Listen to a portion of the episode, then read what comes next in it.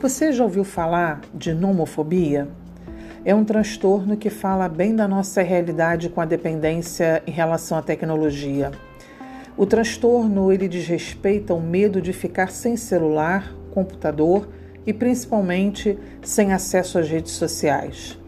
Esse medo ele se transforma em pavor e até mesmo numa fobia e surgem sintomas relacionados à ansiedade, através de um comportamento inseguro e ameaçador.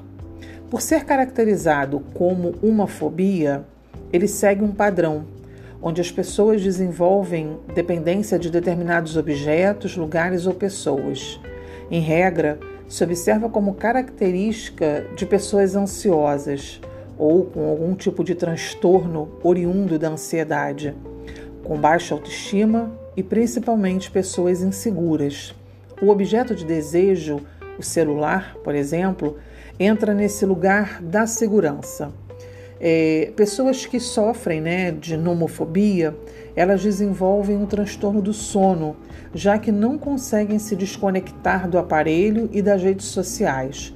Ou seja, quando essa pessoa vai dormir, né, vai se deitar, o celular fica conectado todo o tempo, interferindo assim no sono desse sujeito onde ele precisa saber que ele está online todo tempo e que ele pode ser acessado a qualquer momento por todas as pessoas. Os relatos, geralmente clínicos, são de quem, sem o celular, sentem uma sensação de vazio, já que o celular ocupa o lugar de companheiro quando principalmente está conectado às redes sociais.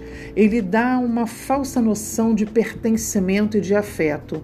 Por isso que o transtorno se transformou em algo assim tão patológico, né, e que levou até o nome de nomofobia. Você já se perguntou como está a sua relação é, com a tecnologia e as redes sociais?